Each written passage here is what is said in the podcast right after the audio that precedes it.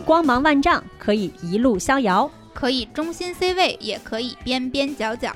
五味生活，无关岁月，一起听姐姐的一万种选择。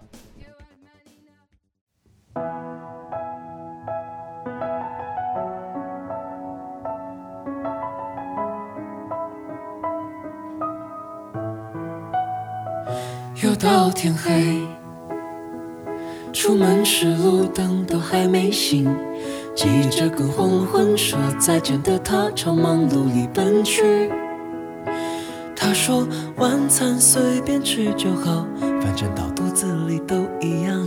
日复一日，年复一年，还是没有想法。Hello Hello，大家好，欢迎收听新一期的姐姐说，我是美丽。这期节目呢有点特别。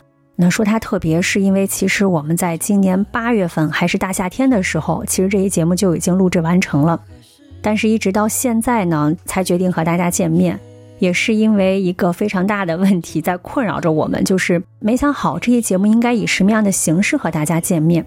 首先呢，我们其实非常喜欢这期节目，这次呢来姐姐说聊天的这位姐姐呢，是一位做呃保洁的姐姐。她也是之前小树公司的一位保洁阿姨，小树就推荐了我们这位嘉宾叫小燕。那小树跟我讲啊，就是他在和小燕共事的时候会发现，他和公司之前雇佣的很多保洁阿姨其实非常不一样。呃，我们的嘉宾小燕姐姐性格特别开朗，每天嘻嘻哈哈，和大家相处的非常愉快的一个人，而且呢非常喜欢养花，然后也是很细心。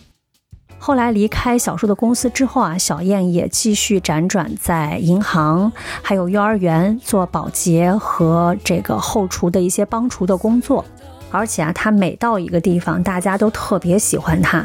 就连那天我们录音的时候啊，幼儿园的同事听说他要出来和朋友聊天，还特别给他切了西瓜，让他带出来，然后可以和朋友们一起边吃西瓜，然后边聊。而且他也是很多这种姐妹里面的开心果。那这期节目录制的时候啊，当时小燕已经在幼儿园的后厨帮忙了，所以也考虑到嘉宾的实际情况，那这次的录音呢，我们也约在了他工作单位附近的一个公园的长椅上。啊，我和小树还有这个我们的小燕姐姐三个人以闲聊天的形式啊，完成了这期节目的录制。从收听效果上来讲呢，可能并不会像我们之前在录音棚或者是相对专业的设备录出来那么清晰啊。加上呢，小燕姐姐她也是温州人，表达上呢也有一些比较重的这种口音。我们在这个后期上也下了一些功夫，尽量能够让大家去听清小燕姐姐的故事啊。她来北京也是比较有渊源，在节目里面也会跟大家提到。那当时刚来北京的时候呢，还是和亲戚朋友们一起在做这种元气配件的小生意，也算是一个小门店的老板。但是后来因为遇到了疫情，嗯，门店呢也维系不下去了。他呢，也在朋友的介绍之下开始做了保洁。那这份工作呢，在北京也给他带来了一些，嗯，超出预料的一些体验，甚至是一些小的快乐。我和小树在跟他录制的过程中啊，也有很强烈的感受，就是他的生活非常的扁平。也希望你能够在小燕姐姐的讲述过程当中，感受到一些来自生活的小快乐。如果在收听过程当中有一些没有特别听清的内容，也希望大家能够多多担待。虽然我们在后期上已经做了极大的努力，啊，好吧，那接下来就先为大家送上小燕姐姐的故事吧。阿姨刚才说的是零六年来的北京，对对对，就离婚以后没地方走呗，往北京走呗，刚来打工呗。给我弟弟打工呗，后来就慢慢的自己摆摆摊呗，也也也做生意了。他们在北京做什么生意啊？哦，我们这是电子元器件卖的那些配件嘛。我们的生意不是那个在西四那一条街上嘛？西四，哎，在这条街上。后来就是西四不是那个市场都关门了嘛？后来就我就去那个去销售那个公司就就。当保洁了，就给小树认识的，是这样子。哎，您刚才说就是之前自己开店的时候，就是您您就是相当于小老板是吧？来负责打理这个店，卖电子元器的元器件的时候，对对对对。嗯，当时其实应该也有不少机会，为什么会看到看到保洁这个工作呢？有没有比如说去其他的厂或者其他的公司来打打工什么之类的？有这种想法吗？哎，当时是为什么选择这个？不是因为还有老客户嘛，有时候会打电话来了。给如果上超市上班，超市不摄像头我们整天对着嘛。哦哎，你你这个生意只聊不下来。嗯为了做保洁呢，可以在在隐蔽的地方就待一会儿吧，人家给你聊聊完了，你可以出去，是这样子选择做保洁的。哎，刚开始肯定是不适应，现在是一样了。嗯现在觉得一样了，我嗯在哪挣钱不是挣钱。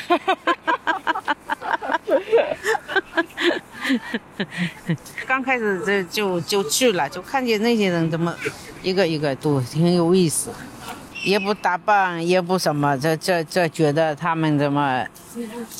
现在自己也一样了，自己也不想打扮，也不想什么，都有时间就去那睡一觉，还比什么都好。嗯，但但您还是很很注重打扮的。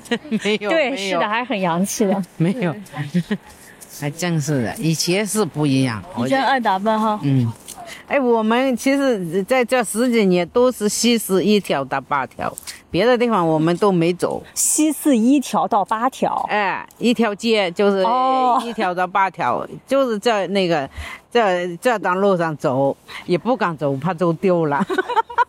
除非是有人就是说送货吧，要送到哪，我们就为了挣钱吧，哪都去吧，哪都问吧。嗯那我朋友来了，是去过这个地方，长城啊、故宫啊这些地方还真真去过。嗯也是朋友来了，我们平时是也是舍不得关门去那在那些地方去，嗯。毕竟比我们老家好大多了呢。但是当时做生意怎么就开始又回到就是去做保洁了呢？以前我们是聊天嘛，跟人家那个有一个人，那个东北的大姐吧，嫁给北京人，加个北京人，那后来呢，我们就不在那聊天嘛，一排都是女的嘛，在那聊天，说那个。那个大姐干三份工，我说你你怎么干三份工？哦，三份工资，她说帮那个那个有个人卖憋气的打工不一份嘛，还有退休工资，还有晚上晚上去做保洁。哎，我说做保洁怎么晚上做？她说在中国银行做保洁嘛。哦，我说这样子啊，就听了嘛，听了就记在肚子里嘛。后来就就就撤退了，我也没什么活。我说去中国银行上夜班也挺好的，上上我说那个房租费也够了。嗯，哦，当时一个月房租多少钱？房租一千来块钱吧。一千来块钱。嗯哎，我说上夜班还挺好的。他后来就去上夜班嘛，也问那个大姐，我们没路子啊，啊，也问那个大姐问，那个大姐说那个，那我给你问问吧，以前老同事，他说我自己也也不在那了。哦，后来就就这样子，他帮我问吧，问的我就去了中国银行上夜班。我们是六点到九点半吧。晚上六点到九点半，晚上九点半，嗯三个半小时。对对，把那些那中国银行那些人倒垃圾吧。哦，倒垃圾，垃圾那那就像那个在在那里一样，专门跟人家垃圾车拉着垃圾车，嗯垃圾到了就就就这样就干了就行了。嗯擦桌子、扫地也是这些。哎，后来就上白班了嘛，就出来个也也多挣点呗，就这么想着呗。嗯，后来就就出去了，不知道那里也有保洁群吗？群里头看哦，有个保洁群。哎，看看着看着，后来说这个镜，三十一号给我给我们那镜嘛，我说这个好，这个镜就就就去他那。首先呢，呃，阿姨是我遇到过的做保洁保洁的阿姨里头，呃，就是非常善于跟人打交道的，就很替别人着想。嗯。我举个简单的例子，我们有一个像阳台一样的那个地方，就中午一些同事我们就会在那儿吃盒饭，嗯。然后吃完了，一般阿姨就会说，就帮我们把那个垃圾倒了，他就不让我们下去。但其实，这个自己自己的饭盒自己去扔，这是理所应当的。但几几乎每次阿姨看见都会帮我们扔，然后我就觉得挺感动的。然后呃，因为我们是集体订的盒饭嘛，嗯，如果剩一些呃酸奶呀、水果呀，这阿姨也都留着给我们留着。哎呀，怎么说呢？反正是我一个人也吃不了，大家吃了就就行了。你说到了不是浪费吗？嗯嗯。然后然后那个，因为我们那会儿不是经常做那个工作坊嘛，嗯，呃，工作坊呢，就是我们需要在那个场地里头脱鞋，所以就需要阿姨去拖地。这本来我们跟阿姨说的就是上课之前拖地就 OK 了，但是大阿姨就考虑到，呃，年轻的男孩子们、女孩子们脱了鞋光着脚在那儿，他就只要有会儿功夫，只要我们中场休息，他就会愿意去给拖拖，再重新拖一拖，让大家干干净净的。就很用心。再一个呢，我就留意到，阿姨那个可能怕打扰我们，就还特地买了一双鞋，那个布鞋，走路就没声儿。这样子，他工作起来，他走走路的时候就不会打扰到我们上课。而且因为当时我们。呃，所有的这个参加工作坊的人都要求穿统一穿黑色，嗯，然后阿姨一般在那些时候也都穿黑色，我就挺感动的。阿姨平时穿什么颜色多一点？我平时也是穿着，你看，嗯，也是穿着黑色吧，因为人胖。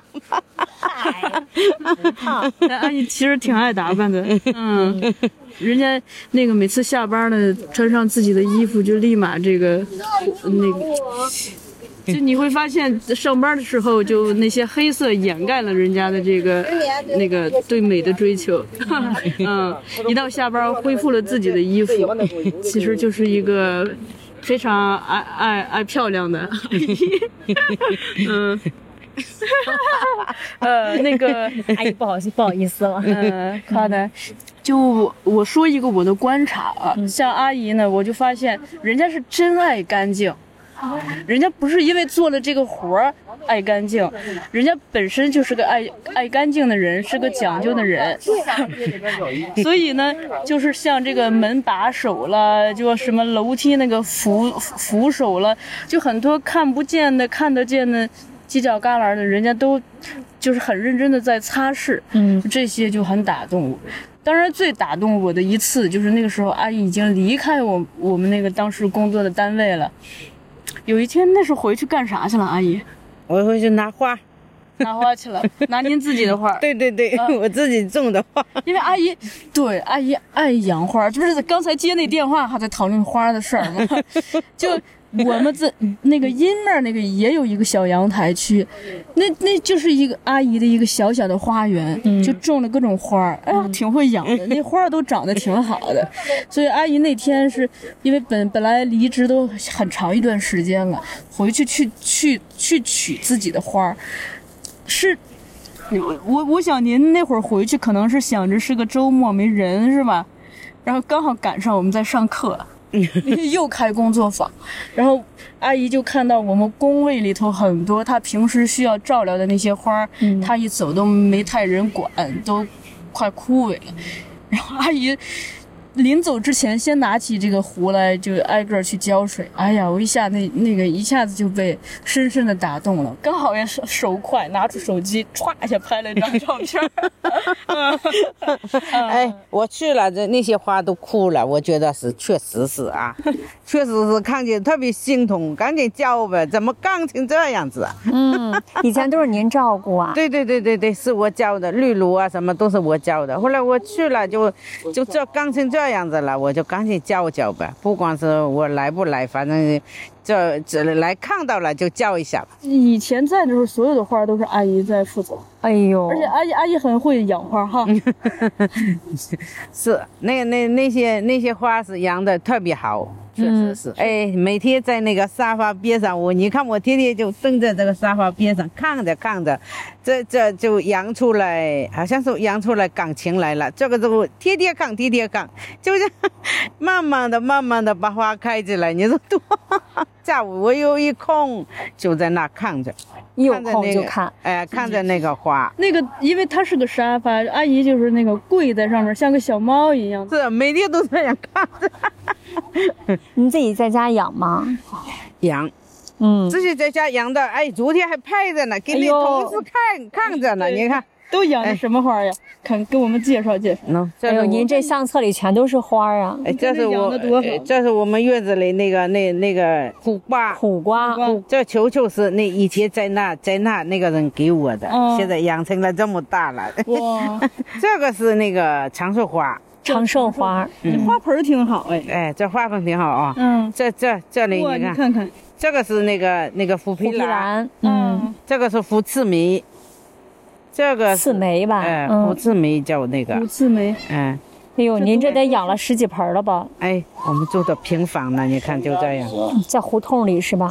这是平房院子平房院子里，嗯。嗯，一个小房小小的有一间，不哦是大的，嗯哼，还贴一个那个金元宝自己结的，你看，自己剪了个金元宝。不，是用剪刀剪的，你看，这是不是院子里的花都是你的？基本上，对对对，都是我的，我养的，特好看，我觉得，看起来觉得特舒服。您当时在后浪的时候，是不是，比如说给花儿浇浇水呀、或者看看它们，其实感觉不太像是工作了。我感觉也很享受这个状态。也是我累了就这样子吧，看看花呗，这弄一下那弄一下呗。嗯，但我觉得其实您好像一直都在多什么事儿都多做了一步，是是吧？是敢前不敢后，那是，如果晚上啊，我都回去，比如说有些的窗户没关啊，我记得这窗户没关，今天下雨了，我必须要去。您都回家了再去一对趟。对对对。哎呦，这我不知道啊。对，是啊这你不知道，有晚上有时候都下雨了，我都都有时候在群里说一下，哎，公司还有人吗？没人，我得也得去看一下。光川你也没办法，你也在工作，你说你你你你把地地忙了，你你你你你怎么办呢？明天去了，公司也损失，我们也也也累，完哦，对吧？给谁泡了，不公司地板也不行了。嗯嗯，我感觉除了小叔之外，应该有不少人都很喜欢阿姨吧？我们公司很多男孩儿女孩儿都都 跟阿姨关系很好。哎，我走的时候是啊，那个可可啊那些，他们都送我好多东西呢。送了你啥呀？就啊送了你啥？送来的有的送的吃的，有的送的那个好玩的，他们都挺好的那几个小姑娘。哎，当时我记得小树在我们节目里面说过，好像阿姨还送过你苹果。嗯，这特 苹果啊这些都是多的嘛。嗯，那那个之后吃饭多的嘛，他说他们都他们公司人也挺好，阿姨你没人要了你就拿走吧。我想着一拿走一个人也吃不完，还是大家吃了，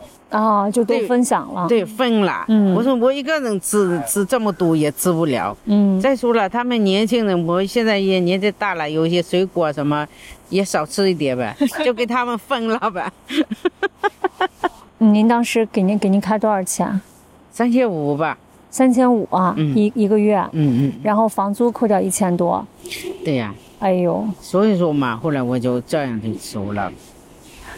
当时就是晚上还在中国银行那边还忙活忙，就相当于白天从后浪下班之后再去对中国对对银行，再去中国银行，对，中国银行一千多两千吧，有一两千块钱，嗯。就相当于在北京也就一个月打两份工，五千来块钱，是。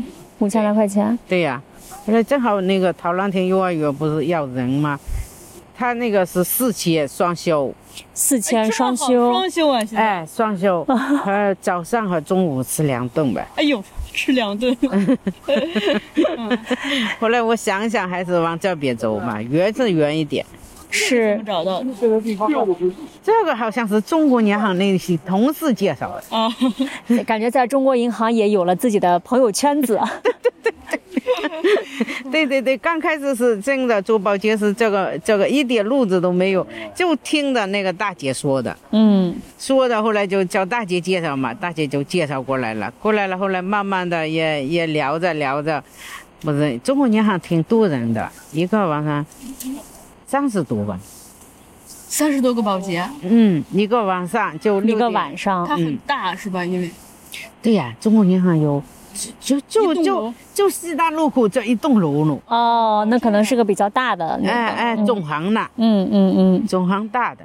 挺好的。我们一般是去住房间的，做房间就房间那个垃圾收收，桌子擦一擦。嗯。但是那些那些房间里头那些老板也都挺好的，嗯。但是有些人也也也够呛，有些人也有一次我们跟有个有个那个那个学姐一起去，哎，有个男的那拱啊把门关了，我说这神经病一样，就你刚要进去，他就把门看到我们来了，他把门关了，我说这这意思是不让是对呀，不让你就说一句嘛，嗯一般情况下都是好的。嗯，没有没有像这种他那个，或者他那天心情不好，哎呦，都这样，您还替人着想呢？哎，我们都自己这样想的，人家对你这样子，肯定是今天心情不好，所以才能过得去，不然的话，我们能过得去吗？这些卡，我们想着是什么？就是挣钱，就这样，不想别的，就想着挣钱就是这个样子。嗯 我不给他较劲，较劲干嘛呢？嗯，这个年纪了，应该要高兴才是，不比什么事都不放在身心上，只干活就行了，挣了钱就回家就行了，不跟人家较劲。阿姨今年多大？五十五了吧？五十五。哎嗯，六九年的呢，那也快退休了吧？退休了，去年退休了。去年退休了。哎嗯，相当于现在这些也都是在北京拿了吧？就不是在温州了吧？在温州中拿的。啊，退休金是温州那边嗯的。嗯嗯，哦因为是我自己交的嘛。哦，我来了北京以后我就这么想的，来了北京以以前农村也没这个意思，要保险啊什么。后来来了北京，他们怎么都说那个发工资啊，什么什么。后来我一想，四十多了嘛，那个时候有四十多了，四十多了。后来说我也保一份呗，在家问问到底怎么回事。北京是保不起来了，我们没工作嘛，以前不在做生意嘛，嗯，后来就回老家呗，回老家就开始保了。没准备在北京自己保一个。那你这样北京看病岂不是挺贵的？哎，挺贵是挺贵的，但是呢，目前也也没有什么，啊，没没去，没怎么去医院。对对，也正过来说也一分钱掰开两分用。但买花这个事儿，是不是能下得去手啊？买花，嗯有的花也是捡的，捡的对，在中国银行有些有些人不要了，啊，扔了，怎么了，都把它捡回来，嗯，捡回来就慢慢养呗，有的干了就放水里泡呗，泡开了就就种。就又又活了。对对，就像刚才一样，他打电话来了，叫我去拿嘛。有的别人不要了哈。对别人不会，他也在幼儿园，那西式幼儿园，说我已经回家了，那直接往那去吧。就就花盆也有，花也有，你去拿吧。哦，身边朋友应该都知道你喜欢种花儿，是吗？对 对对，喜欢种花，他们知道。都给你。哎，在中国银行不是有好多嘛，十几层嘛，下来他们都知道，要花盆啊，要什么那些小娃娃，人家不要了，都你就赶紧去拿给他吧。嗯，下来就带给我了，直接就带过来给我了。我记得您之前是不是爱跳舞来着？是我记错了吗？是，以前是，以前那个没去做保洁，不是晚上有时间嘛，都出去跳舞。广场舞、交谊舞都那现在去了中国银行就跳不成了。对，上夜班了就跳不成了嘛，跳不成了就不跳了。你看现在先搞钱，嗯先赚钱。对对对，先挣钱再说吧。做保洁累嘛，也不想动了，也不想走了，嗯，这个活也没事，随时可以停下来。嗯，就只是现在觉得还能再干。对对对，还能干就干，不能干就直接就回家呗，打包回家吧。在这个陶然亭干的开心吗？哦，陶然亭挺好的，嗯陶然亭那些厨师就都都对我都不错，在厨房，在厨房在厨房啊帮忙呗食堂。厨房对吧？对对对，嗯帮忙吧。因为我是阿姨刚来这儿的时候，我跟阿姨那个发了个信息，就阿姨就跟我说，厨房里头的这个小伙子们都对她很好。哎呦，嗯，哎，小伙子是确实好，是食堂里那。哎，我我还说呢，我在后廊后廊那些那些姑娘们、小伙子都挺好的。我来了，陶浪亭，陶浪亭那些人也挺好的，幼儿园我也挺好的，主任啊、院长啊都挺好。有可能是他们都有文化关系吧。那小孩子也特别好，阿姨阿姨的叫，我说宝宝好，宝宝好。您刚不是说陶然亭这个是双休吗？哎，这休息的时候干啥？休息的时候啊，家里清理清理吧，一个礼拜。哎，那个我们住那个月同月那个人说的，我看你这没事就在那个花花花草草上头 弄来弄去，没事干就就先先干这个呗，晚上再回家先干这个，干完了就就有些收拾收拾吧，就这样。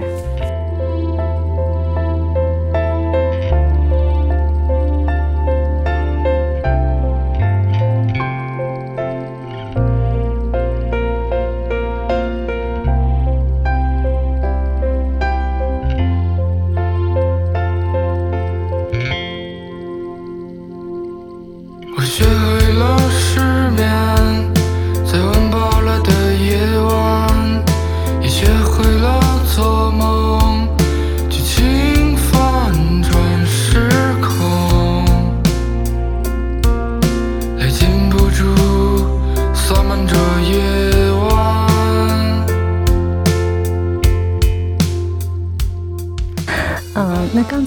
是大家听到了小燕姐姐分享了她啊一些工作生活上的一些事儿，我不知道大家是不是也跟我有一样的感受啊，就是，嗯，她的笑声特别感染人，就是特别打动人，尤其是我们在跟她录音的时候，她经常说着说着自己就哈哈乐乐的笑起来了，就特别的开心。但是后来聊到她为什么来北京这件事儿，其实背后也是一个让我们有一些意外的故事。虽然很多情节啊，我们之前在电视剧上或者其他的一些文学作品、影视作品里面也都看到过，但是当它真实的发生在一个人身上的时候，你就会觉得被现实击得粉碎的那种感觉特别的强烈。更让我们比较感慨的是，他选择用什么样的方式去应对了这件事儿。但是当时你就是离婚了，然后还要来北京，就这个，就这个变化其实还挺大的。因为我他们都在这儿，我就离婚了，也没房子，什么都没有，只能出来吧。我离婚的时候那年应该是三十七岁，两个女儿，哎，老大是跟着我，老二是跟着他。我们就一间一间房子吧，一间房子是那个六层楼吧，嗯六层楼那个，因为有一有一人分一半，一人分一半呢，老二还小，老二那个时候就两三岁了，嗯。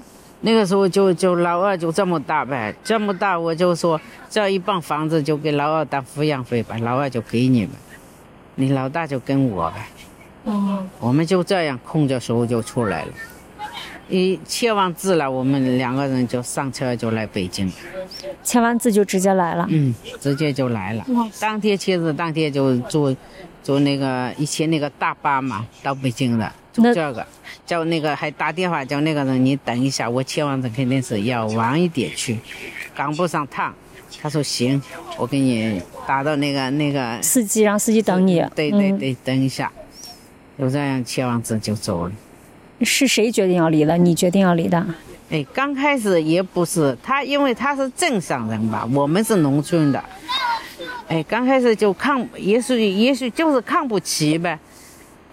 呃，看不起你这那那这，后来就生了女儿呢，他干脆就不干活了吧，生了两个女儿吧，他说要儿子呗，生不了儿子他就不高兴吧，婆婆也不高兴呗。嗯，他也没说说要离，也不，反正天天找茬呗，天天打架呗，嗯。就是这样子，也不是说的那个，你说的矛盾特别大，也不大，矛盾的后来就慢慢的、慢慢的这样天天打架，天天打架，就这样，就离婚吧，离了算了。你也去，你你你你想你想找生儿子的，你去找呗，我也没办法，对吧？这生男生女又不由女人自己决定呀。那也没办法，人家人家就用这个借口呃把你天天那天天那个压着你，你这样受得了吗？也受不了。兔，人家说了，兔子急了也会咬人，就这样。嗯，你急了，你怎么忍也不也也不行了，嗯就是这样子。其实在，在那边是不是这个观念其实还是还是挺强烈的？嗯，还是要生儿子嘛，而且那个，像我现在也觉得，人家生个孩子生，哎，那那些在以前在做生意的时候，谁家生我生一个孙子，我就特别高兴，把人家高兴。哎呀，这么好啊，生个孙子啊，怎么怎么样？这这个这个动作是完全是给人家认出来，我这个高兴的。嗯我那有四川有个朋友，他就说我女儿不是生了一个女儿嘛，他就他就我回家嘛，他坐月子的，我就不回家嘛。他说那个他就叫我呢，陈小玉，你记记住啊，生个女儿也没关系，你别在市场一样，别不高兴啊。等一下给亲家母看到了，亲家母怎么说你这样子？嗯，他也没有不高兴，你也先不高兴，的对。我那朋友特别好的那个，嗯就跟我说了，他因为他也离婚嘛，我们两个人觉得特别好。嗯，您现在这个观念有变化吗？也没怎么变过，还是觉得生个儿子好？对，还还是这个生个儿子好。如果我生了儿子，我也不会走到离婚这一步了，啊，但是也不怪您啊。嗯，对吧？所以说嘛，这脑子里还是觉得一个儿子好。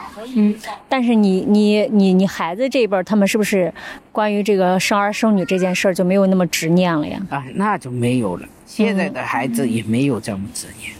嗯，离了之后没没怎么聊过，也没怎么见过，是吧？见谁呀、就你小啊小小女儿，我我每年回家过年呗，嗯待一块，待几天呗，把他连过来一，起生活。一起生活嘛。嗯我走了呢，他就呃他他也走了，他回去了。他想来找我，我我也觉得呃找我不找我也无所谓吧，不容易啊。是不容易，是不容易。这一路走来，就像就像昨天一样，哎呀，离婚到现在这十几年都匆匆忙忙的，都想着钱挣钱呗，想疯了一样挣钱。您您挣钱是为啥？嗯挣钱你为啥？我买房子，女儿出嫁都要赔钱，温州人都要女儿出陪嫁嫁都是陪嫁的，啊，你房子已经买了吗？买了。在温州。嗯嗯嗯，顺其自然呗。接下来是什么样怎么样就顺其自然，过一天算一天。哎，我们以以前以前那那个老书记那个那个以前在那快离婚的时候，老书记说，你呀、你离了婚，你还是别离吧，意思说就回去了，怎么的？我说呃这我也待不下去，他也也也那个，后来说你你离了，你离了，你你以后会找不着。我说为什么呀？我离了，我就马上那那就农村嘛，就说的我离了，我马上去找一个。他说不，你跟别人不一样。他说为什么？你已经伤透了心。嗯，他说你你已经伤透了心，跟别人不一样。别人老公一手走了，他们他们那个他觉得男人挺好的，你的心目中男人不是好人。哎，那个当时我我还说他这句话是说错的，嗯怎么这么说话？我还没人要，我凭什么没人要？嗯嗯，哎，后来你看到了这么多年，也也就一个人过着。哎呦，确实是，人家这就说的这么，人家对对人生就这么通透，这句话说出来，我说为什么呀？我怎么就找不着？你自己过有没有一些一开始觉得一个人过挺挺难的，没想到还挺乐呵。是啊，到了那个分开了，那个我有个堂哥就说了，哎，你你你你别生气了，别有时候就哭着说着那个，你你你你你就回来几天呗，你觉得舒服你就回来，你如果觉得呃分分不开了，你这。哎，农村人就说的，你你就说的比较直板呗。嗯你说的哦，你觉得分不开了，你这还想着他的怎么样的，你就回去了。哎，我回来我觉得特高兴。哎哎，那你那你就那你就离吧。就还是自己还挺高兴的。对呀、我那堂哥就这么说吧，你你觉得是什么感觉？我说我觉得挺高兴，挺高兴就离吧。嗯，确实是我在那干活一样干活，一样累着，还得还得做饭给他吃，还得还得坐起来还得叫着他，还我不如自己干活自己吃，不挺好吗？还能剩几块钱，不然的话我一块钱都剩不了。我这个没没心没肺，现在嗯，怎怎么说？我什么都不想，我都回家就睡觉吧，星我这星期六我就睡觉吧，嗯这一天就在睡觉呗，种种花种种草就行了嘛。嗯，除了这，有时有时候那公园年票都买了，嗯，一百块钱一一，没事呢就去公园转一圈呗，北海景山近的去走一你一般去的是就走路是吗？还有别的项目吗？没有，就骑了电动车骑过去就再走一圈。逛公园儿。对，逛公园，一个人累了就坐一会儿，不累就接着走，嗯就这样，没别的事了。平时会找有闺蜜吗？有朋友聊天儿？朋友圈子。啊。那还还知多知少还有，他们就是一起。做生意的，啊。那哎有有有四五个特别好，有个是北京的，有个四川的，有个东北的，一个我，这几个人是特别好，有什么说什么，这说完了也不会，谁也不见怪，也谁不管说好说赖都没关系。现在我不，他们不都不不太忙嘛，就我嘛，就星期六有空。他有聚餐的话，就是星期六。嗯，除了星期六，他们也不不聚，嗯等着我去。我感觉你挺特别容易理解别人。那你自己情绪不好的时候你怎么搞啊？我也没没有什么太，一年没有一次情绪不好，天天都是这么高兴的，一年没有一次，或者是两三年有一次情绪不好，嗯平时都没有。我觉得都都是这么高兴，这么乐观。晚上不管什么，人家都都叫我出去，哎呦，走吧走吧，我就挺高兴的，哈哈大笑又走了。他说没你也不热闹。你就是大家的开心果。开心果那个北京大姐更开心，那那吃饭去饭店这我那桌我，嗯上个星期六吧，在那那费峰不是吃饭嘛，把隔壁那桌人都吵走了，我们都特高兴，哈哈哈哈，大家都。隔壁那人就受不了，赶紧走吧。我以为把隔壁桌逗乐了。哎，有时候以前以前啊，前几年那个都隔壁就都都乐了。有有一次去草原啊，草原，哎，嗯去那个康熙草原吧，哎，把这边烤全员，把那边那些男的都都喝引到这边喝酒了，这热闹多开心啊！那人家人家看看自己，后来就往这边走了，往这边去了。他要酒，我们也要酒，加入了你们，对，嗯加入了我们喝酒了，一起喝酒。嗯，这是都高兴。这你感觉和北京这些大城市人相处，和你们以前那个相对啊老家相比，复杂多了。老家那些人就觉得特别那个，说呢，老家跟这里比确实，简单很多。嗯嗯嗯，老家人比较简单，出来啊帮忙啊什么比较多，说一句什么都来了，帮忙的什么的都有。嗯在这儿也觉得有点难吧。反正他们不不说话呢，我们也不说话，不给他说。因为城市跟农村是不一样，距离差大了。会不会回村子里头其实也没那么适应？对，回村已，经是城市人了。所以待这时间待长了，本来说本来说应该是回家吧，嗯，嗯，你看也待在这，做保洁还待在这，还不走。这里觉得在这里习惯了，十几年都待在这儿。嗯，现在回家也没像以前这样子，就哦东家都问一下，西家看一下，也没有。现在差不多跟城里人差不多了，也没有什么特别亲切感，不像以前。你离家时间太久了。哎，你刚才说你在这儿都习惯了，你习惯了什么呀？习惯一个人喽，走来走去，独来独往。嗯，在老家就不一样了，你这样子就有人有人会说你这这这怎么在那个北京待了，怎么变成这样子，对吧？你在这你看想给人家说也行，不想给人家说话也行，你只管就一个人过去了。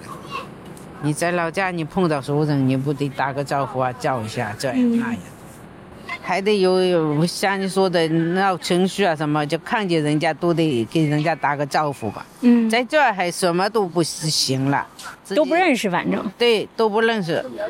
反而更自在了。对，拿个袋子，我说了，拿个蛇皮袋就挂在挂在那那那那上超市拿个蛇皮袋，什么袋子都行。你在老家就不行了。嗯，就他有一个面子问题。对对对，在这就没关系，谁都不认识谁。啊，这是不是也是可能让你一直留在这儿的一个原因？也有可能吧。嗯在老家你你说了，人家人家都开着车，我说年纪大了就学开车学不起来，学起来我也我也能在老家买一个小小的车，自己开着。嗯，不干活了以后，你你想的理想的你的生活是什么样子？哎，去回老家也一样，逛逛公园吧，逛逛公园。哎爱逛公园，哎，种种花呗，就这样。除了这事没没什么理想。他一路跟我是一样，老年版的树，对，逛公园还养花，嗯，对，就打扫卫生。是阳台上种几盆花呗，看看呗，特别有成就感。你有看，成就感。哎，你看今天你看这么，明天又开的这么好。我现在最喜欢的，我这几种种的啊，是那个福字梅，一年三百六十五天都开花，哦，特别喜欢这个。我说别的都现在明年开始别的都不种了，就种这个。这不是跟您似的吗？那一年三百六十都灿烂。都灿烂 的笑。我说就种这个，这个一天都每天都开花，你看多高兴啊！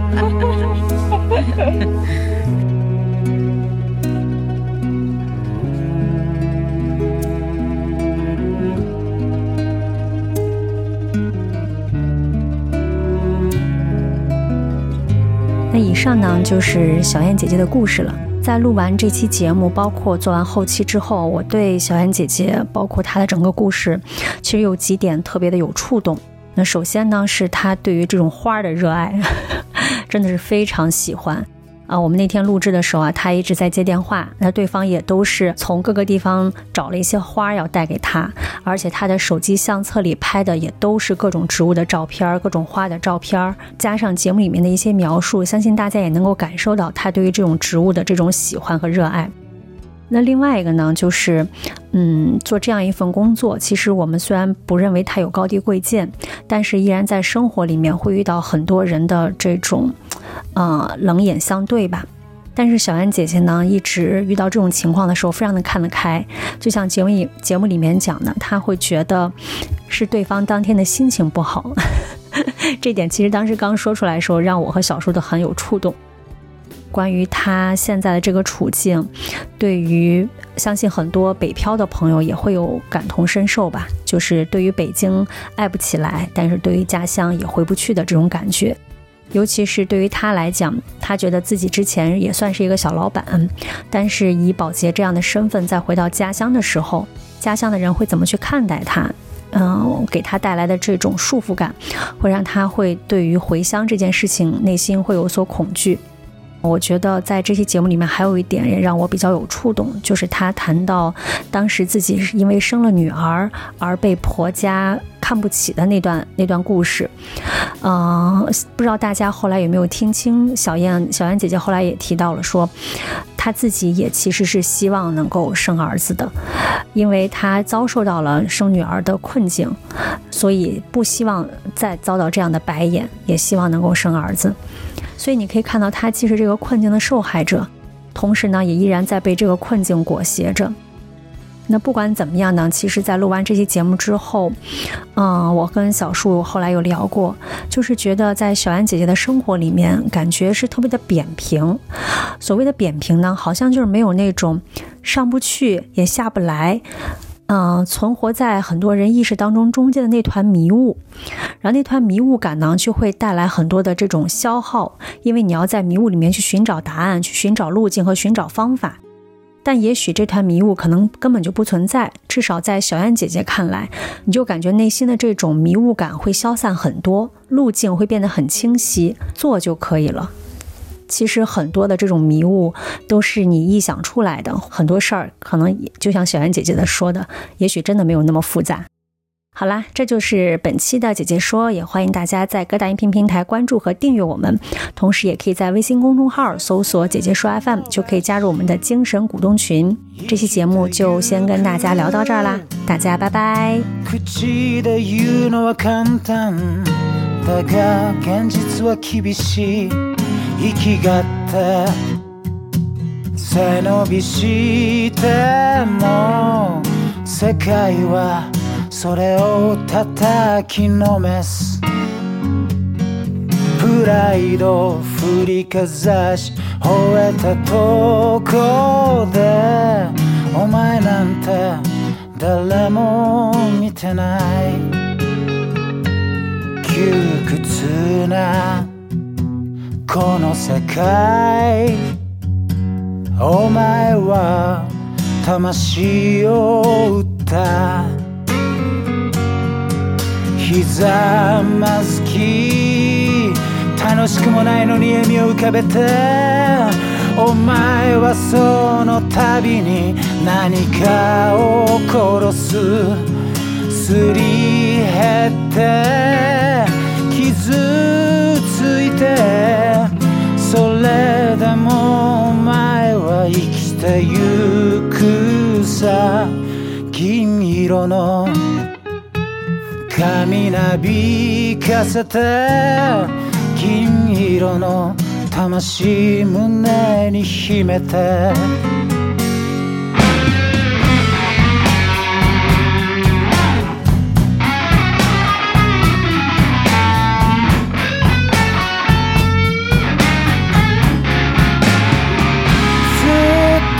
そこにあるものそう思ってただがそれは間違い。終焉の足音が近づいて慌てて取り繕ってみせる。正しいこと訴えた。こで